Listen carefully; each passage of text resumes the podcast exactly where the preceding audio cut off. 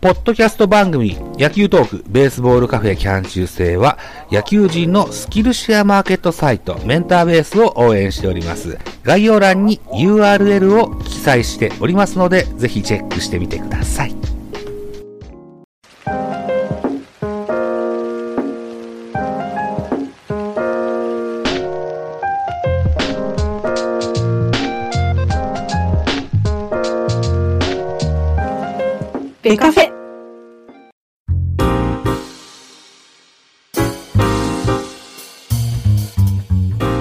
はい、どうもこんばんは。横井圭と言います。私、神戸在住でして、まあ、大阪生まれ、滋賀育ち、神戸在住のサラブレッドの関西人でございましてですね、音楽活動をしています。えー弾き語りと卓録。卓録というのは、まあ、自分の家に録音機材を集めて、自分で録音するという活動ですね、をやっていまして、まあ、弾き語りのライブ活動と、それからまあ、自分でその作った音源なんかをアップしたり、まあ、販売したりなんかして活動をしています。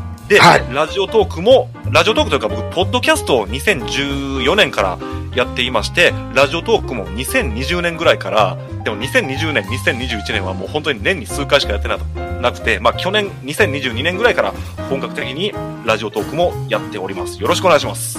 よろしくお願いします。え、えっと、ポッドキャスト2014年とおっしゃられました？はい、そうです。随分と先輩さんでいらっしゃいました。まあでも、これもですね、最初の2年ぐらいは本当に月1ぐらいしかやってなかったんですけどね。そうなんですかはい。な、何がきっかけで、ポッドキャストをしてみようと思ったの？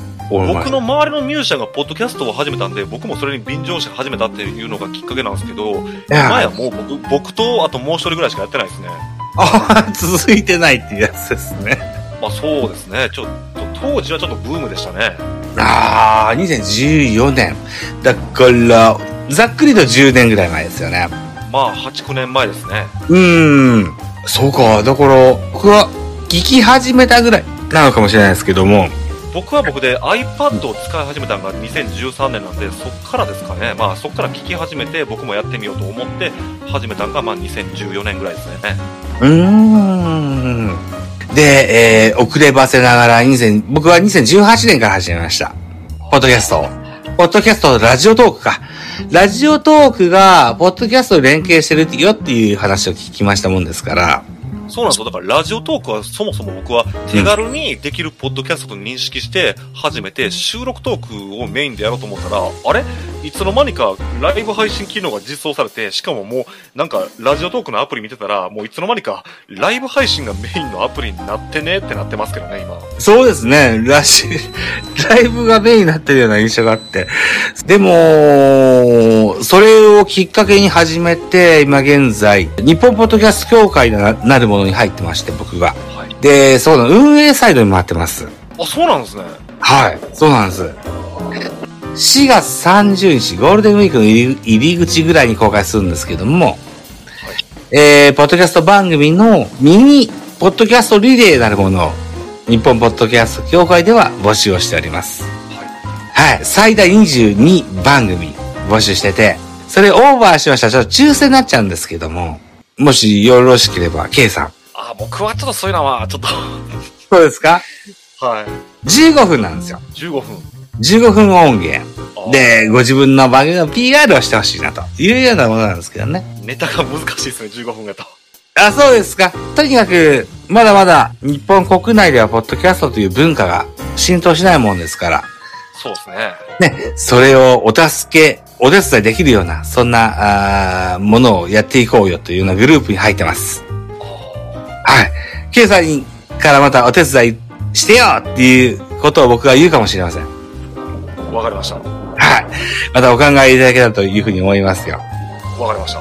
はい。えー、ちなみに現在収録しております現在が2月の22日、にゃんにゃんにゃんの日、猫の日なんですけども、あの、コメントいっぱいいただいてますけど、すいません。なかなかちょっと読めずにいられますけど、あの、見てました大丈夫です。うん、えー公開収録ということでですのでね、なかなか拾いませんけど、昨日僕ちらっとい僕らが応援してる泉慶香さんのライブに入ってたんですけども、慶さんもいらっしゃいました？僕、本当に一瞬しかいなかったんですよ。ちょっと昨日いろいろあって。あ、あのー、慶香さんが、慶さんに聞きたいことがあるんですけど、とか、お問い合わせをしてらっしゃいましたよ。あら、すいません。それ多分聞いてないですね。序盤からずっと。なんかオリジナル曲を作ってあげますよみたいなこと言ってたんでしょ？はい。うん。そのお問い合わせだと思いますよ。あ、ちょっとじゃあ、ご本人からちょっと聞いておきますわ、それ。うん。またご連絡いただけたらと思いますよ。はい。え、K さんまだ、まだ来ないの？まだ来ないの？って思いながら聞いてました。いうところでございまして。はい。いうことで、えーっと、そうそう、1時間がちょっとオーバーしようかなというようなタイムになってき来てますけれども。K さんなんか野球の話を振ってやるぞっていう話を。まあだから、まずこの日米野球の話をしたかったところですね。あ、なんか僕に質問的な文とこう、掘ってやるぞっていう感じじゃなかったんですか？あ あ、まあこの日米野球の話を広げられたらなと思っただけだったんですけど。ああ、そうなのか。じゃあ、日米野球ではないですけども、WBC は近いですよ。あのー僕、うんこれ別に阪神ファンやからってことじゃないんですけど、えまあ多分、これ栗山監督の12球団に対する配慮もあると思うんですよ、自分もちろん。え。はいあ。ると思うんですけど、うん誰かピッチャー一人削って、ヤクルトの塩見か、もしくは阪神の近本を僕は入れるべきだと思うんですよね。ヤクルトの塩見と、はい。阪神の近本。うんどっち。かですね。うん。メンバーに誰一人センターの専門家がいないんですよ。うん。うん。で、まあセンターはその、あれ、ヌートバーがやるということですけど、ただ、ヌートバーは本職ライトですからね、あの人。はいはいはい。で、まあその、あれですよ、だから、結局メジャー組は必ずレギュラーつかないとあかんっていう気遣いがあると思うんですよ。だから外したと思うんですけど、ありますね。はい。で、しかも、足のスペシャリストだったらシュートがいるやんって言われてますけど、シュートは打てませんもん。で、打って走れるんだったら、それは、打って走れてセンター守れるのはもう塩見と近本しかいないんですよ、12球団見渡しても。うん。だから、どっちか一人は、で、まあ僕は阪神ファンなんで、それはもちろん近本さんに行ってほしいですけど、うん。いるんちゃうんかなと思ってるんですよ。で、しかも今、巨人が、はい。レンタルで外野手貸してるじゃないですか、練習できんかってことで。そうですね。はい。別にあの二人もどっちか一人ぐらい連れてったらよって僕は思うんですけど。あー、本番では出ないと思いますよ。でも本番でもいりますって、あ、これ今コメント欄にもめっちゃわかりますってね、来てますけど、だって、はい。こんなん、外野手一人だけでも怪我したら大ピンチですよ。僕はね、守備が上手くて肩が強くて足が速い選手を一人知ってます。誰ですか？大谷翔平です。あー。ただ、大谷翔平もプロ入り後はライトとレフトしか守ってないんで、つまりセンターが誰もいないんですよ。センターの戦色ではないですけれども、は大谷翔平がのセンターの守備が下手っていう予想ができます？い。てか、やったことがないじゃないですか。やったことはないかもしれないけど、僕は大谷翔平がセンターの守備が下手だとは一つも思わないんですよ。うん。イメージがつかない。はい。大谷翔平は多分、センターめっちゃうまくやると思います。まあ、エンゼルスも今年、大谷が外野の守備つくことはあるって言ってますからね。うん。うん。なるほど。まあ確かにメンバー見たら足の遅い人がいないんで多分ダイソーは必要ないと思ってるんだからシュートを一人で十分だとは思ってるんですけどね。うんうん。あとは中野選手でしょうか阪神。あ、な、あの、K さんは阪神ファンじゃないですか。はい。だから中野は今年からセカンドに挑戦やって言ってるのに、ええ。代表ではショートの控えなんですよね。だから阪神キャンプでずっとセカンドの練習したのに、代表キャンプではショートの練習ばっかりしてるんですよね。はいはい。あ、あ、ショートやってるんですか？はい。それがものすんごい心配ですね、僕は。ああ、まあ、そうか、国際試合の事前だからな。でも多分、侍で言うと、はい。ショショートは源田でしょ。うん。えー、僕は今回の人選、いろんな方がいらっしゃいます。こいつがいねえじゃねえかとか、もっとこうした方がいいじゃないかっていう人は多くいらっしゃいますけども、今回はこれで僕はベストかなと思いますよ。まあまあそうですね。まあ、センターがいないということ以外にとっては、うんまあ僕はベストだと思うんですけど、うん。まあで、あそれから、ピッチャーが確か途中で登録交代できるというのもあるせいか知らないですけど、ちょっと僕はピッチャー一人二人ぐらい多いんちゃうかなと僕は思ってますけどね。だからその分ちょっと野手にもうちょい避けようとは思ってる面があるぐらいですかね。僕も一応唯一の突っ込みどころは。なるほどね。10人野球ファンがいたら10人自分のベストチームがあって、はい。で、多少なりとこう誤差があると、これはちょっとちゃうんやないかというのは、あの、誰もが思うことだと思うんです。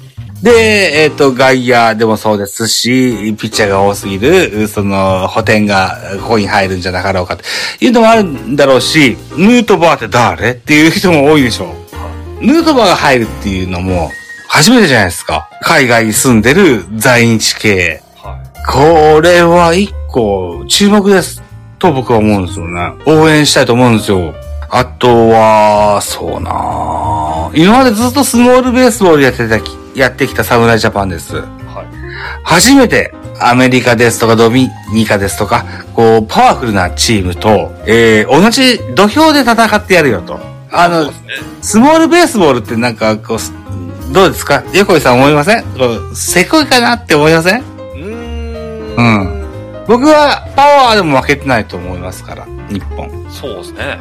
はい。そこの同じ土俵でやってやんよという栗山さんのその人選。栗山さんが人選したのかどうかは知らないですけど、でも、そういったチョイスっていうのは変えるかなとは思ってるんですけどね。あと、まあ、アマチュア野球のやり方、あり方が違うんですよね、日米では。まあ、日米アマチュア日本と世界では。えこれもう、今の教育問題にも直結する話なんですけど、えははい。まず、部活というのがあるのは世界広し日本だけなんです。はいはだから、まあ、いろいろその、それこそ、き強豪野球の、それこそ留学問題とか、その、特待生問題とかあるにせよ、い。え日本という国だけが貧乏人ですらスポーツできるんですよ、学校で。えはい。で、そのおかげで、スポーツの全国大会、まあ、甲子園ですね。全国大会とかいうのがあるんですよね。はい。で、しかも、全部の学校、全部の生徒にチャンスをあげへんとあかんとなったら、それはもうトーナメント戦しか無理じゃないですか。そうですね。うん。ところが、に、アメリカとか韓国ですね。アメリカ、韓国なんか、韓国なんか顕著なんですけど、うんこの2国はもうスポーツをしようと思ったら、まず金、家が金持ちじゃないと無理なんですよ。そうですか。はい。で、家が金持ちでスポーツクラブに、まあ、要するにクラブチームに入るか、もしくは体育大学とか、要するに体育科のある高校や大学に入る、入るしかないんですよね。うんうん。で、そういう体育科がある高校や大大学が、まあ、あんまり多くないんですけどね。その学校がリーグ戦をするという文化があるんですよね、向こうはアマチュアが。あはい。だから向こうは高校リーグや大学リーグというのがあるんで、つまりアメリカ人や韓国人はリーグ戦というものに慣れてるんですよね。うんうんうん。はい。つまり優勝しようと思っても別に1回や2回ぐらいは別に負けても構わへんっていう考え方なんですよね。で、それそれで優勝できますから。でも日本はいっぱいもできないんですよ、トーナメント戦なんで。つまりさっきのそうですがあるんで。そうですね。はい。だから、あの、アメリカのワールドシリーズとか見ても思うんですけど、短期決戦は、はっきり言って日本人が、日本人の方が全然上手いです。ちなみにスモールベースボール反対派ではあるんですけど、メジャーリーグですら、ポストシーズン、つまりワールドシリーズとかなんかは、スモールベースボールするんですよね。普通にバントもしますし、盗塁とか仕掛けるんですよ。あの、トリックプレーとかメジャーリーグでも。つまり、いくらパワー野球のメジャーリーグといっても、短期決戦だったら、いきなりスモールベースボール始めるんですよ。どの球団も、プレーオフになったら。でもずっとやってない選手がそれに対応できるんですか？メジャーリーグ別に普通にバント上手い選手いますよ？プレーオフになったら急に。あの、上手い選手はいるんだろうけれども、代表に、クラスになる選手でもいらっしゃるんですか？そうです。だから、今のアメリカ代表とかドミニカ代表って昔の巨人みたいな大砲しかいないんで、はい。だから2009年に WBC で日本がアメリカに勝った試合あるじゃないですか。あれはまあ、結局、結果的に点が入ったのはタイムリーとかホームランですけど、実は日本めちゃめちゃ引っ掛け回してるんですよ、実は足で。ですね。はい。で、それでアメリカ人がもうめちゃめちゃあたふたしてるんですよね。はい。だからまあ、でまあ、それに懲りて、前回の2017年は、その、日本のスモールベースボールを封じに来る試合をしたと思うんですけど、まあ今回、でも2017年って割とアメリカで守備重視のチームやったんですよね。割と守備が上手い人を選べるんですよね。はい対して2009年の時ってアメリカってザルなんですよ、守備が。ザルなんだ。そうなんです。ザルだったんです。はい。あの、だライトに有名な人いるじゃないですか、そのめっちゃ守備の下手な。まあまあまあ、そうなったんですけど、だから今回はどうなるんかな思う思ってるんですよね。だからまた日本が再び引きかき回すんかなとは思ったりもしてるんですけど、まあ、えー、数週間後にも WBC が開幕すると。いった形になっているので、はい。えーどうなるかはわかりませんけども、日本は応援していきたいかなとは思っております。はい。まあ、短期決戦はピッチャーなんで、山本、ダルビッシュ、大谷で、もう一人で、あ、で、佐々木朗希君か、この4人がいたら、まあ、4人とも完封すんじゃねって僕は正直思ってますけどね。うーん、うん、うん。だから、いくらセンターが穴と言っても、センターまでボール飛んでくるのかなって、うっとすら思ってますけどね。うん。まあ、まあ、球数制限が65球なんで完封は無理ですけど、うん。まあでも、2013年でしたっけね。まあ、中継ぎのスペシャリストがあんまりいないというのも一応気がかりなんですよね。中継ぎのスペシャリストは厳あの、選ばれてはませんでしたね。まあ、大勢とか歌川くんでしたか、オリックスの。ちょっと名前、間違えたすみません。そうか、そうか。う宇田川くんはそうでしたね。大勢は一応は、クローザーとは名前ついてますけども、でも、でも、あれか、8、9、8 7、8も投げたこともあるか。うーん、さあどうなるかな。何やら報道ではクローザーの一番候補だとは言われてるそうではありますが、でも、そうな、うーん、どうかなとは思いますけどね。まあまあ。栗山さんがどのようなご判断をいただけるかというのとは、ちょっと興味がありますね。そうですね。ハーシーさんどうですか？えっ、と、湯浅選手。そのあたり湯浅さん、でも、やっぱり若いんで、その、さっきの宇田川くん、まあ、宇田川くんですけど、宇田川くんもそうですし、ええ湯浅選手もそうですけど、経験が浅いんで、で、だから、あの、ちゃんと調整できてるかどうかってすごい僕は心配ですけどね。だって、プロ野球でそんな何年もキャンプをした経験がないと思うんで、えーはい。まあ、ちょっとその辺が心配で調子崩さないかなと僕は思ってるんですけど、うん。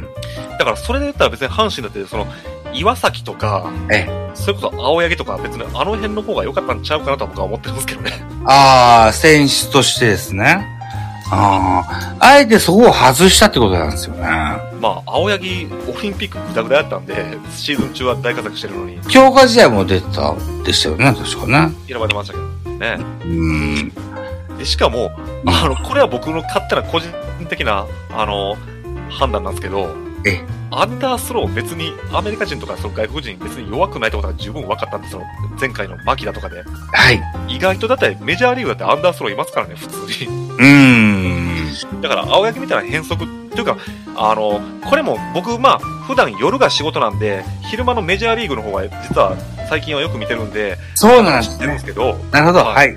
メジャーリーグで意外と変則ピッチャーいますよ、普通にどの球団にも。おだから、あの、あ、アメリカ人が変則に、アメリカ人とかその中南米の人が変則に弱いってのは結構日本人の偏見で、いやいや、うんメジャーリーグ別に変則ピッチャーいっぱいいるよって僕は思ってるんですけどね。ーなるほど、なるほど。ああ、そうなんだ。えっと、侍ジャパンといえば、必ずアンダースローの遅い球の選手が入るんだろうっていうような印象がなんとなくあったんですよ。渡辺俊介ですとか、牧田もそうか。あとは、何人かいるじゃないですか。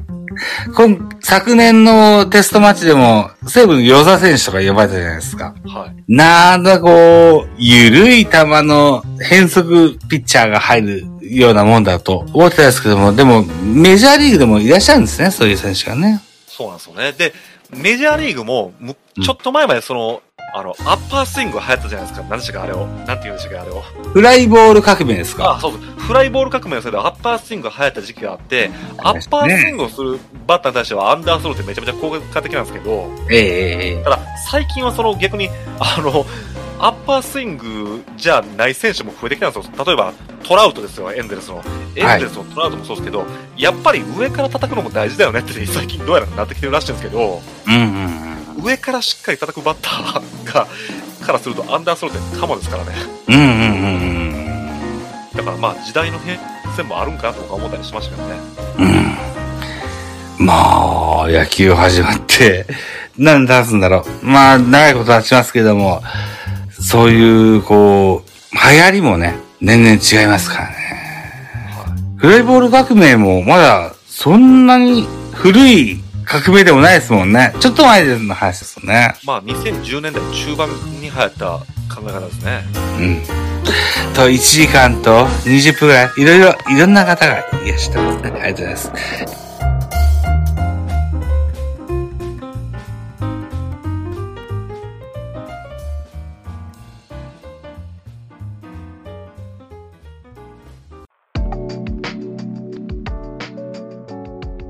ポッドキャスト番組、野球トークベースボールカフェ期間中制では皆様からのコメント、メッセージ、レビューなどお待ちしております。ツイッターでハッシュタグ、ひらがなでベカフェ、ひらがなでベカフェ、あるいはハッシュタグ、アルファベット小文字で ZABO ザボとつぶやいていただきますと、私、エゴサをしに行きますので、ぜひお気軽にコメントしてください。よろしくお願いします。また、ポッドキャストプラットフォームのレビューも楽しみにお待ちしております。